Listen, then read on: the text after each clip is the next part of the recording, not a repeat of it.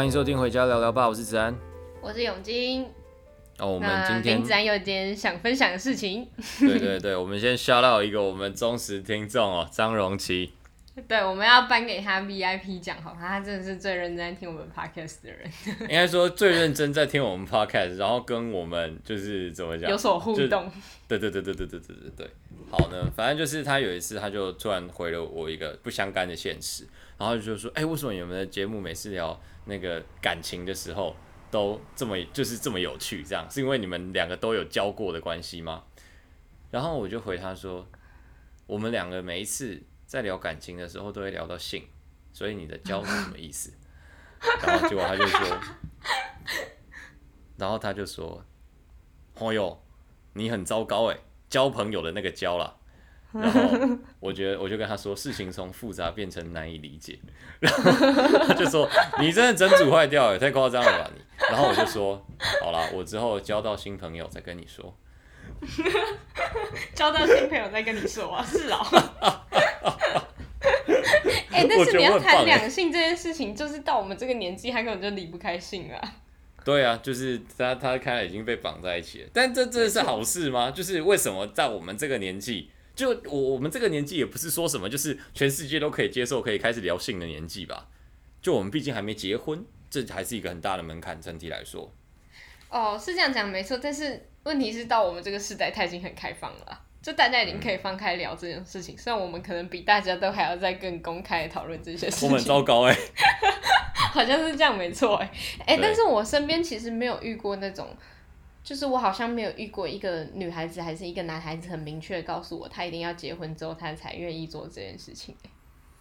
我觉得这个世代讲真的真的很少哦，我当然有，我就遇过这些基督徒的朋友啊的不便自明，不然就是他们都会。偷偷来，他们也不会跟你讲。他们说不定就是就是我在网络上看话，他说哦，有些人就说哦，他就是会先做完，然后做完之后他再去祷告，然后求天主原谅他。他说原谅他，他说他原谅我过后，我又是一个新的人了。那他一定圣经没有读熟，他不用求他的原谅，他只要信，他就可以就是有信这样。哦，他只要信就可以了，啊，那这样子他们就是可以被原谅，他们就是做完之后，然后就是坐在床尾，然后给他忏悔个二十秒钟，嗯，好，我又是一个新的人了。对啊，就是你用最低最低最低的标准是这样啦，那当然他们有很多不同的教条，这个我们就不在这边讨论，但但对是这样没错。哎、欸，你有在网络上看过那个鱼的影片吗？就是有个修女，嗯。我不知道大家有没有看过，就是有一个女生，她是一个呃，应该是直播主吧，然后她就是扮成一个修女，然后上那个呃直播，然后让大家来忏悔，然后就有一个男的，他进那个呃直播室跟那个女主播讲话，然后他就说他小的时候有一次。就是他跟他爸去那个河边钓鱼，然后他就看着那只鱼，然后他就突然来了一个一个念想，然后他就把那只鱼塞进口袋，然后带带回他的家里，这样，然后他就用那只鱼做一些不可描述的事情。啊，你没有看过那影片超级好笑，你真没有看过？他为什么要对那个鱼做不可描述的事情？我记得他前面好像还有前导还蛮长的，然后，嗯、呃，哦，你们上网搜寻“修女与鱼”就有了，就一定会有。那那那个修女怎么回应？那个所谓直播主这个修女怎么回应？她就一直笑这样。她就她就是嘴巴张的超大，然后看起来超级震惊那样。就是那个会感染某一些细菌吧？哎、欸，干艾滋就是这样来的，大家真的不要乱搞哎、欸。大家就这样继续对动物做一些奇怪的事情啊，没差，又要跟鱼做那些事情，然后又怎样的？不是哦，你看哦，那那个人如果他这次就是出来在讲这些这个东西，然后他如果之后被起底，然后我就在看那个男的前女友，他会开始怎么想？哦，他们那个好像是匿名的，所以男生应该没有被起底出来。但是我就觉得就是好荒谬，怎么会这样？或者是那个本来就是一个瞎掰的故事，这个有可能。反正我哦，有可能，有可能。对啊，对啊，现在那个就是创作文太多了，实在是也是不知道该怎么办才好。D 卡上面也是，FB 上面也是，超级多创作文。我现在都已经快分不清楚这些人到底是真的很怪，还是他们只是想象力很丰富而已。对，因为真的有一些很 bullshit 的剧情，但是就是有一些又是很 bullshit 的现实，所以也搞不清楚到底是哪一个才是真的。但是我通常都会假装就是把它当成一个故事，然后看过去就 怎么那么荒谬，然后我就划过去了这样。像我们现在，哎、欸，我们现在公司自己内部也一直在就是讨论说，到底要怎么样抹去 Dcard 都是创作文的这个形象。然后我就在看到这个时候，我就想说，哎、欸，那那会不会到最后连我们那个自己的 Dcard 调查局，然后就是，哎、欸，不是调查局，是调查局吗？对，调查调查局。不是啊，寻奇啦。哦，你说是。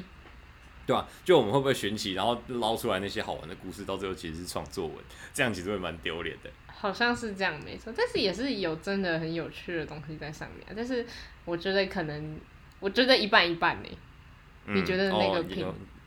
我觉得真实的还是多一点点，像是因为还蛮大一部分是校版嘛，就大家除了校版之外，好像看来不太会去其他版看。你会去其他版看吗？我都看其他版，我们校版超级无聊的。哦，我们校版超好玩的，我们我每天都在看我们校版，我们校版真的超白痴的。我们校版还会有些人就是约出来吃饭什么，然后就是可能会有一个男生，然后他就约说出来约大家出来吃饭，限女之类的，然后下面就一堆蓝头在留言这样。啊，对对对对对对对对对。那 我就觉得我们校版好无聊，就是整天在发这些就是看起来没有什么意义的东西。哎、欸，我们这种贴文，我这正大学生很聪明，他们都大概在晚上三点的时候，有时候半夜没睡觉在滑 Dcard 的时候，在晚上三点的时候，就会有男生，就是大家出来就说，哎、欸，有没有女生，就是晚上想要出来，就是吃个饭、吃个宵夜，然后走走操场什么之类的，然后就真的会有女生回他，然后他们开了好像真的有约出去这样。真的哦。对啊，我觉得很屌哎，就是蛮蛮神奇的。我知道中正就是那时候我们学校有一个开城的群组，然后他是专门开给女同的，就是他说他觉得我们学校很少女同，然后他想要找到同志，然后所以他们就自己女同开了。你说志同道合的朋友吗？不 是，是女同，就是女同，好不好？不是志同道合的朋友，就是女同。可是我我觉得好荒谬，我觉得我没有办法在网络上跟别人做这件事情。哎、欸，但是我有我突然想到一件事情，就是我之前不是有参加那个那个竞赛嘛？那我那个竞赛就是那个人在迪卡发文上面我看到的。我觉得其他校的校版好像蛮常有这种比赛的东西，我觉得正大好像比较少，其他学校。可是我只看过那一次而已，就是感觉中正参加竞赛，就是我觉得中正有点与世隔绝，可能就真的因为校园太偏僻了，然后反而学生就没有那么想要向外去参加一些活动。我去看那些地区大学都好多，加大、台南他们哇，很多竞赛在的讯息，就是整体来说，像我们学校就好像还好。那你们学校还有什么有趣的东西吗？就有些人在宿舍的东西被偷吃啊，然后有些人的脚踏车被牵走啊，而、呃、不是脚踏车、啊。哎、欸，那真的是每个校板都会有的，就是为什么大家一直偷别人脚踏车？为什么大家这么没有没有？哦，不是，没有一点道德、啊、我们是伞，我们是伞，我们是伞。就是因为我们常下雨嘛，哦、所以伞就会互相干来干去。嗯、然后比如说制酒的某一个餐厅的那个食物里面又出现奇怪的东西啊，然后就是谁谁谁又被偷拍啊，然后浴室又出现按摩棒啊什么之类的，反正就是有各种奇怪文，然后就很精彩。这样讲起来感觉好像还蛮有趣的、喔。对啊，有机会可以读一下正大。哎、欸，是可以哎、欸，我后来发现就是。迪卡版就是你可以去按其他学校的爱心，但是你不能留言，但是可以帮他们按爱心。哦，就是为什么会这样啊？因为按爱心比较不 exclusive 吧，就是它不在讨论的范围里面，但你还是可以看他给一点鼓励，这样。我自己的理解是这样了，但不代表官方发言。但我觉得这样子很容易，就是可能会让一个人可以带风向。哦，我觉得这都是还好，就是你要看一下动员所有的人，然后进去里面，然后帮你再按校版的爱心，我觉得这个的几率是蛮低的。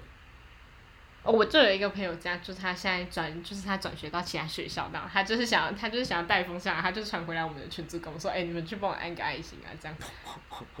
但我没有办法按，我真的没办法按。还蛮好，好吧，嗯，这可能是一个问题吧。我们之后，我我再那个试试看有没有机会跟产品团队讲。而且他不讲，我真的没有办法发现你可以帮其他学校按爱心。对啊。而且谁会去看其他学校的校版？谁谁会去看其他学校的校版啊？哎、欸，那你所以你自己是不看，你自己不看其他版，你只看校版。校版留学版，你看西施版吧。哦，西施版，西施版，当然，当然，当然。但是我应该是，最常看的啦，整体来说。哎、欸，可是我其实点进去迪卡，我都是从热门那一页开始看。哦，从热从从热门应该是大部分人的滑法吧，就是像我没有订阅西施版，但是我热门上面就大部分都是西施的东西，因为就是我就常看。哦，真的，我看一下我的，我的最多是美妆闲聊有趣。哦，有趣我很少看诶，就是有趣版很无聊，就是。但我觉得有趣版一点都不有趣，你知道吗？哦，还有那种什么梗图版，然后他们都发一些就是很久很久以前的梗图，所以根本没有人在看。嗯，对。我觉得现在比较活跃的，好像就是体育的版吧，就体育的版还不错。哎、欸，我觉得大家就是这几年开始看体育赛事这件事情变得很盛行，但我不知道为什么。应该是陈建州出来之后吧？我觉得霹雳讲真的，真的带出台湾职篮的某一种风气啊。哦，但是他现在被骂的很惨。可能是因为那个 Dwight Howard 过来了吧？哎、欸，你觉得他过来这件事情，就是你有什么想法？我觉得超帅啦！我真的觉得超帅，干直男会开始上升了，干就是 Dwight Howard 嘞，超屌啦、啊！可是我觉得超级荒谬，就是他们根本不是不是同一个阶层的人，就是有点懒觉比鸡腿那种感觉。确实有点懒觉。哎、欸，但是就是。，The White Howard 讲真的，他在 NBA 就是的统治力已经不可同日而语哦。但是他来这边就是讲真的，也就是一个很强很强的洋将。但我觉得也没有到，就是我刚这样看他几场这样打下来，好像也没有到懒觉比鸡腿这么扯。哦，但是也有一部分是因为他现在实力已经强到了那边原本的联盟已经没有人要他了。就诶、欸，他原本联盟还是有人要他，我觉得他绝对还是有 NBA 实力啊。就是至少我们在看篮球的人，我们就大家都觉得他还是有 NBA 实力。但是就是我觉得他应该也是在坚守自己的 promise 吧。他说他会回来，但是或者是他也想要就是在生涯的最后打一下好玩的球吧。就是不要再为薪水啊，再为什么开始为球迷打球，然后觉得就是被众星拱月啊。你看，诶，干。魔兽多久没有被喊 MVP 了？他那天在罚球，他一辈子没有被技术犯规罚球过，你知道吗？然后就是，我觉得他这样子，然后被台湾篮球称作 GOAT，我觉得也是一件很酷的事情。哦，可能对他来讲压就是也没那么多的压力，就跟你讲一样，就是我朋友跟我说他有看比赛，然后他觉得他在比赛里面看起来很开心。哦，对啊，对啊，对啊，我觉得他没有到超级无敌爆认真打了，整体来说。他现在就是当一个休闲赛啊，反正他随随便便也是就是对啊，所以数据就超漂亮的、呃，对对对对对，然后大家就还是就是像那个台湾篮球一个很强的球员叫曾文鼎哦，然后他那一天就记者会那天他就是他就哦那个干他就真的没办法一对一那个不是同一个等级的、啊，那台湾应该应该应该没有人守得住啊，这样就是他们也很无奈啊，魔兽也打得很开心啊，然后球迷也看得很爽，就 就都赢啊都赢啊。哎、那你觉得这会不会是一个开头？就是会不会以后这个状况越来越多？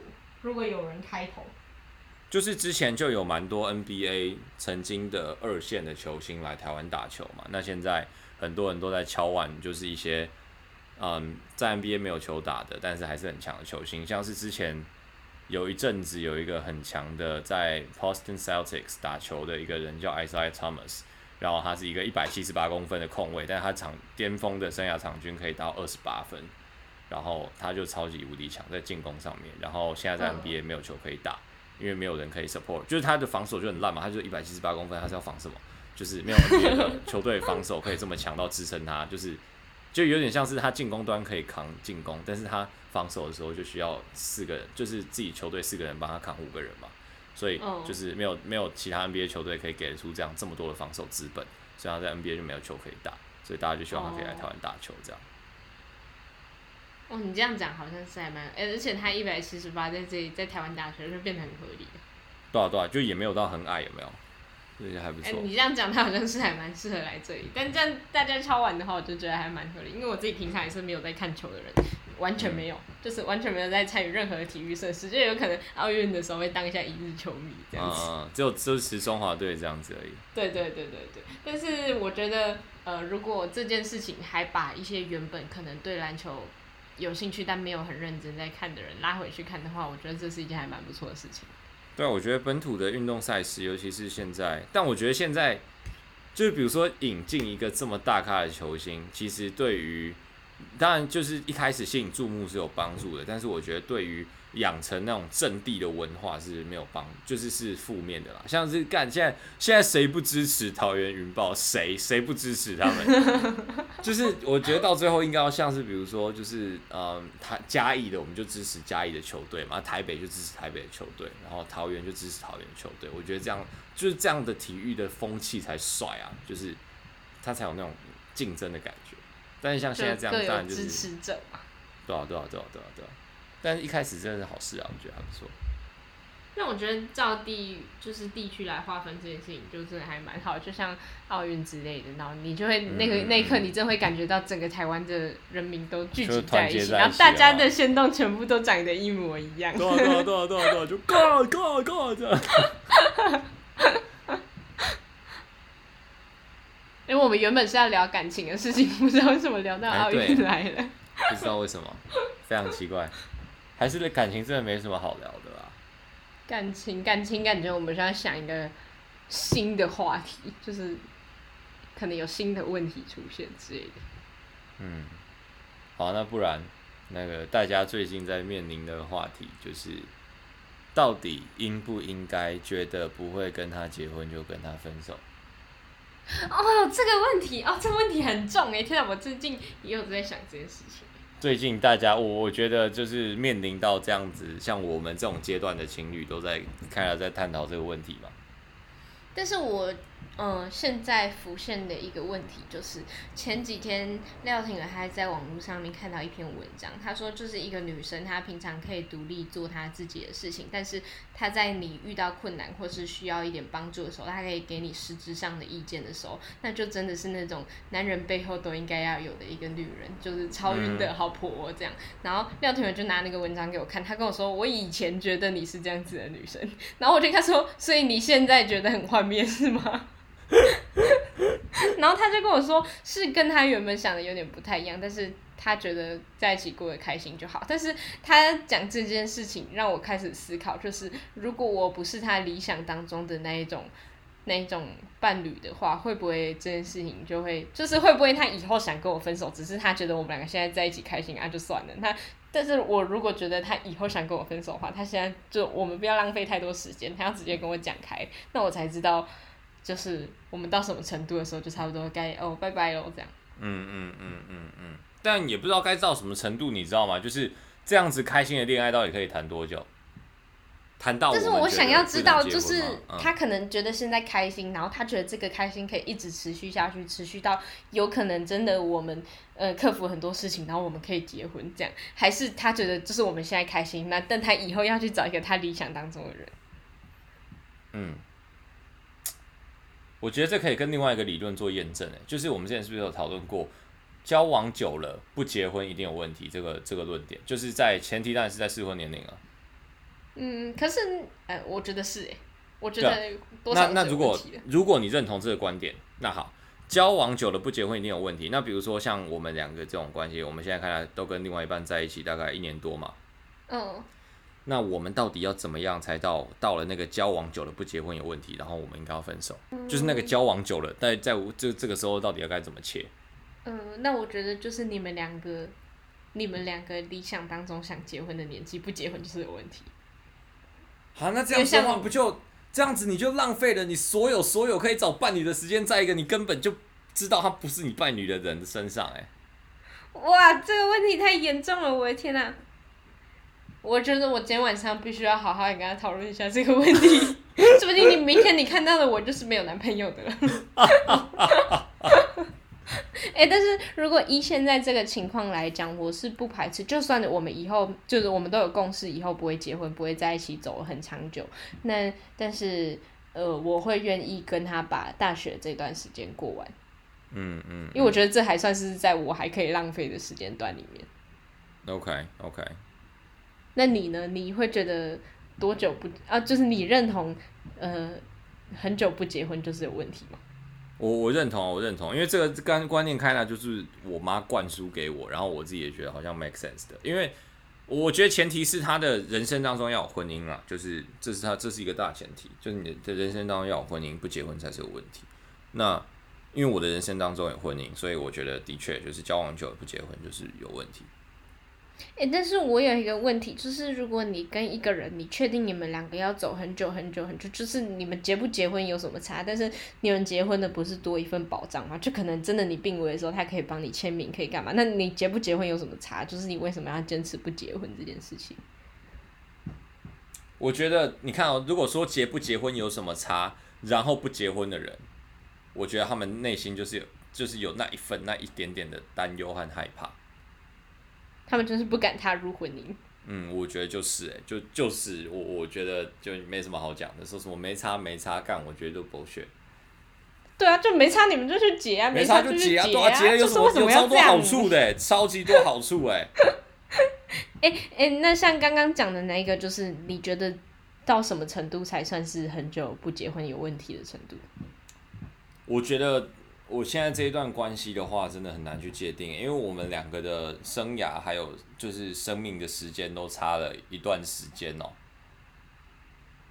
所以我真的不知道哎，我真的不知道。我们两个现在也看到在在 figure out 这个问题，就我曾经有跟他有认真的针对这件事情有聊过一次天，但就是你知道，就是情侣聊这种话题到最后都不了了之。确实，哎、但如果我是你们，我会以。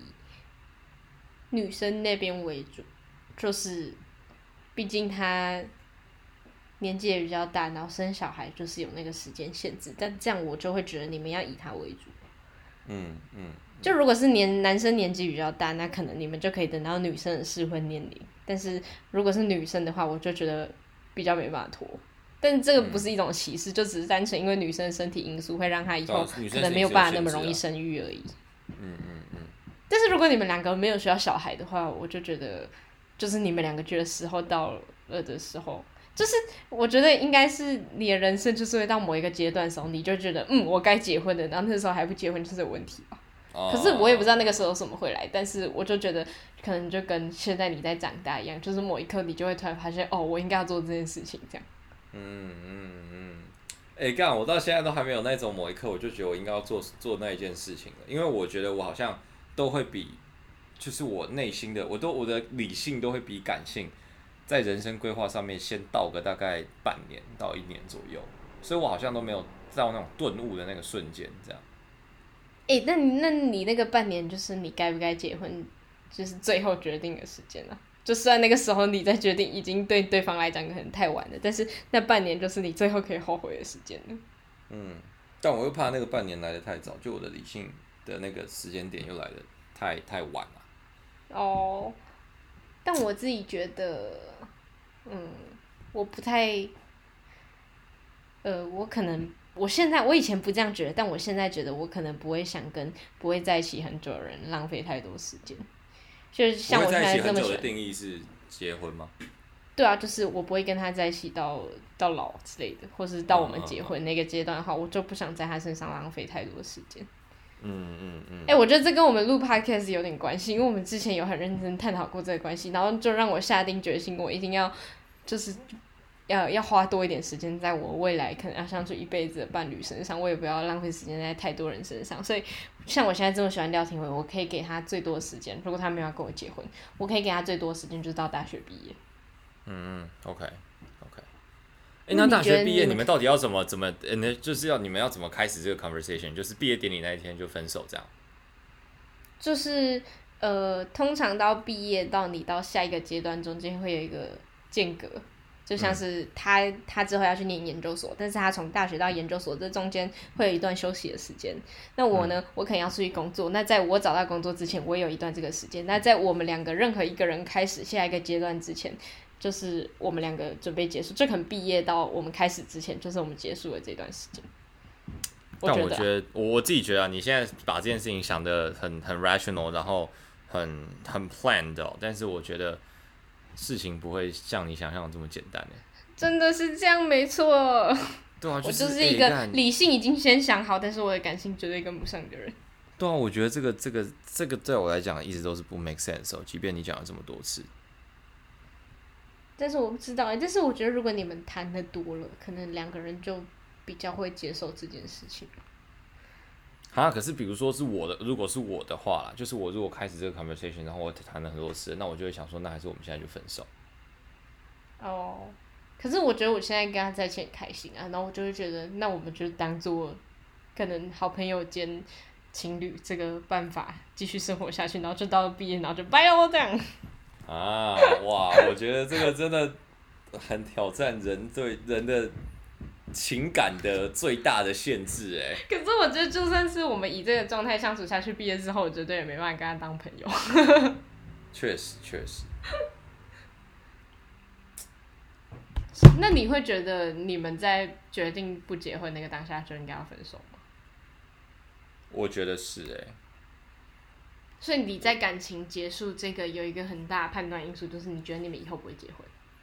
对，就至少现在还是这样。但我又觉得，因为我之前曾经有，因为我觉得，哦，我觉得我就是跟这个女生不会结婚，所以我就跟她分手嘛，就是一个，嗯、就最早最早的时候的分手案例。但我就觉得那其实是一个很不成熟的事情。然后其实我问过我妈，然后我妈就跟我说，你们这个年纪其实就是那个，反正就两边开心开心的，然后舒服舒服，反正就是水到渠成嘛。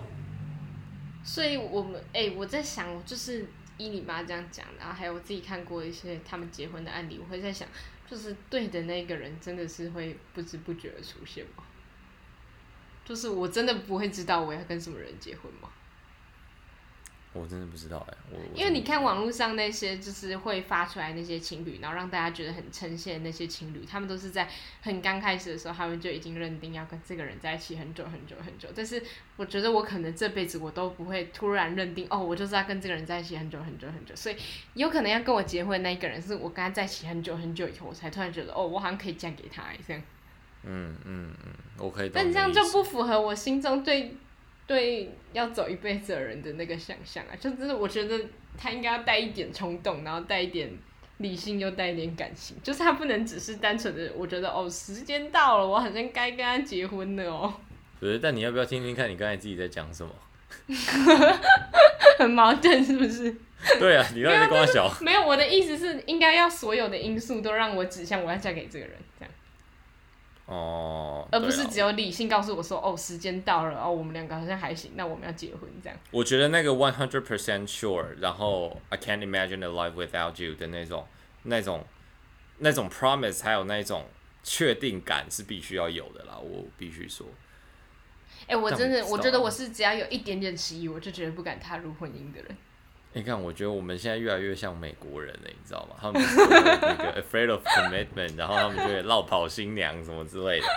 哎、欸，他落跑新娘超级糟糕，我觉得我可能在刚开始，就算他在大众之下跟我求婚，我可能还是会拒绝他。我可能他说我我在想想。哎、欸，我觉得你要先答应他，你要之后再跟他说我再想想了。哦，你说在那个当下不要不给他面子，是不是？对啊，对啊，对啊，对啊，对啊。可是如果我那个当下答应他，然后他就觉得，哦天哪，他要嫁给我，那太棒了。然后之后我就跟他说，我再想想，这样他会不会觉得很幻灭？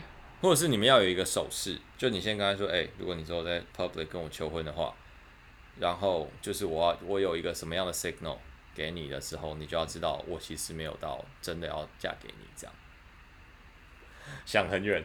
哎、欸，谈这个话题感觉就是不会嫁给他了。不知道哎、欸，但但你是相信，就比如说求婚，然后被拒绝，然后你们还可以继续在一起，你是相信这样的事情的吗？我不相信啊，但是我相信，如果他在跟我求婚的那个当下，我也没有决定好我要嫁给他，我就不会嫁给他。嗯，所以你是这就跟我跟在一起的那个理论是一样，就是他在跟我第一次告白那当下，我没我没答应他，我以后就绝对不会答应他。哦，OK。爱情就是这样嘛，带一点冲动。那如果那如果中间隔三年呢？三年，你是说他又隔三年又跟我求婚吗？没有，就是你你不是说你跟他那个求婚失败，你就要跟他分手，但是就在一起这件事情。什么意思？就比如说他那个，比如说林静哲第一次跟你那个求那个问你说要不要跟他在一起的时候，你没有答应他，然后他比如说在大学毕业的时候，他再问你一次。哦，那哎、欸，那也有可能就会，但是前提是我拒绝他之后，我们两个还可以继续在一起啊。哦，对啊，你们两个还是好朋友之类的。哎、欸，但是我觉得那个前提应该要是前面是试探性的问，哎、欸，我觉得男生求婚的时候可能真的要多多少少有一点试探性，就像是你可能可以开玩笑跟这个女生说你要娶她，那你要看她的反应如何。如果她是很开心跟你说好呀，那我就觉得这个女生应该会嫁给你。但是如果她去给你就是打哈哈带过去的话，我觉得你就不要跟她求婚好了。要不然就是他这样回答你的时候，你就不要在公众场合跟他求婚，这样他拒绝你还不会这么尴尬。啊，对对对对对对对对对，哎、好，我觉得这个最后这个那个小小的技巧，我推荐给各位准备要求婚的男生哦，刚好就收在这边，我觉得非常恰当。OK，那我们今天的回家聊聊吧就到这边告一个段落了，我们下个星期再见，拜拜，拜拜。